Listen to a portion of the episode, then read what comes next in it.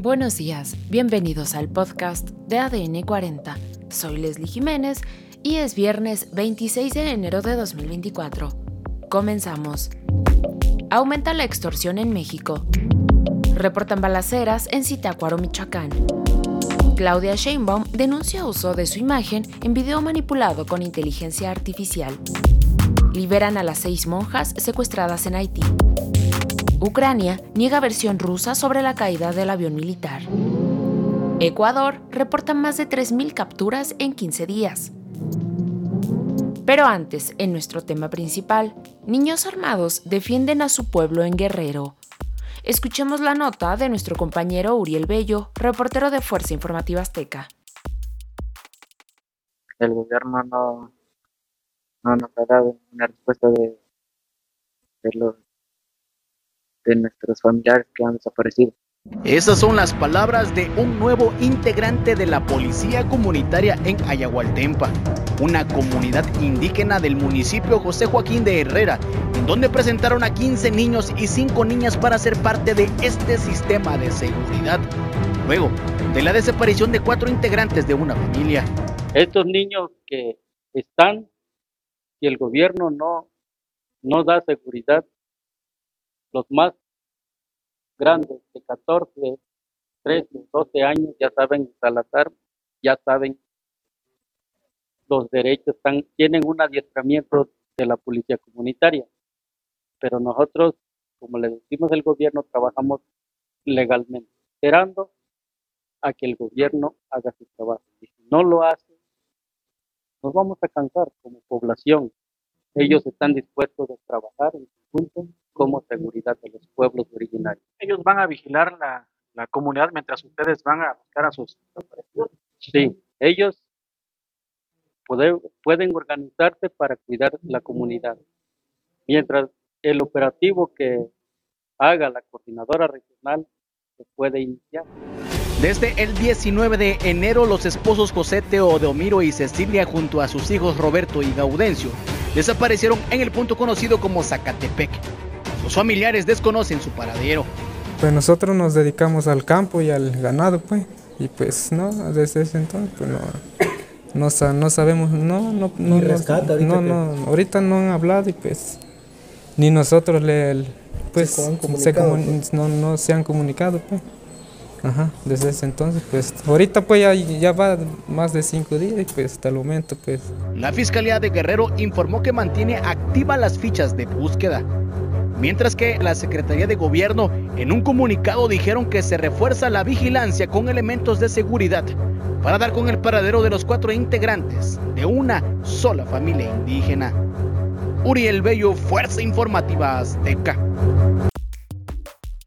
Además, de acuerdo con un análisis realizado por el Instituto Belisario Domínguez del Senado de la República, en los últimos seis años, entre enero de 2018 y octubre de 2023, delitos como los homicidios y secuestros disminuyeron en México, mientras que otros como la extorsión fueron a la alza. Dicho estudio fue realizado a partir de los datos públicos del Secretariado Ejecutivo del Sistema Nacional de Seguridad Pública y del Consejo Nacional de Población. A nivel nacional y en términos absolutos, el delito de extorsión tuvo un incremento anual de 1.19% durante el periodo de enero-octubre de 2023 respecto al mismo periodo en el año anterior mientras que dicho delito tuvo una tasa media de crecimiento anual de 26.02% durante los periodos de enero a octubre de 2018 a 2023. Por otro lado, la noche de este miércoles 24 de enero se reportaron enfrentamientos armados en el municipio de Zitácuaro, Michoacán. De acuerdo con los reportes, los enfrentamientos ocurrieron en poblados como La Encarnación y San Andrés. En el municipio se implementó un operativo con personal de seguridad tras lo ocurrido. Sin embargo, no se reportaron personas detenidas hasta este momento.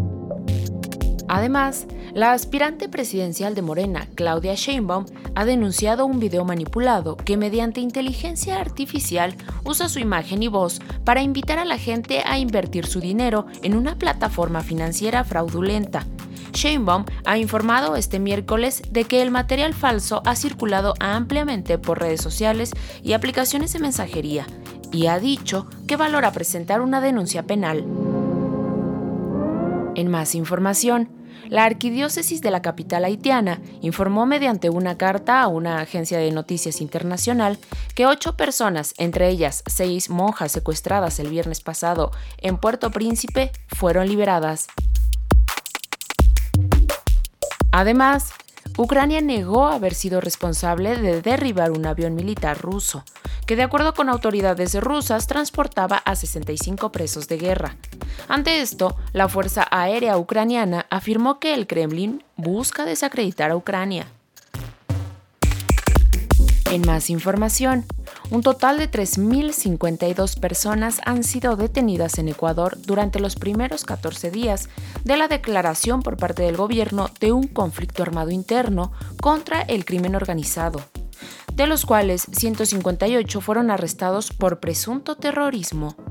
Durante ese periodo se han incautado 1.036 armas de fuego, 1.319 armas blancas, 135 alimentadoras de armas, más de 40.200 balas y cerca de 5.000 explosivos. Las fuerzas del orden de Ecuador han decomisado también más de 22 toneladas de drogas y más de 23.200 dólares en efectivo.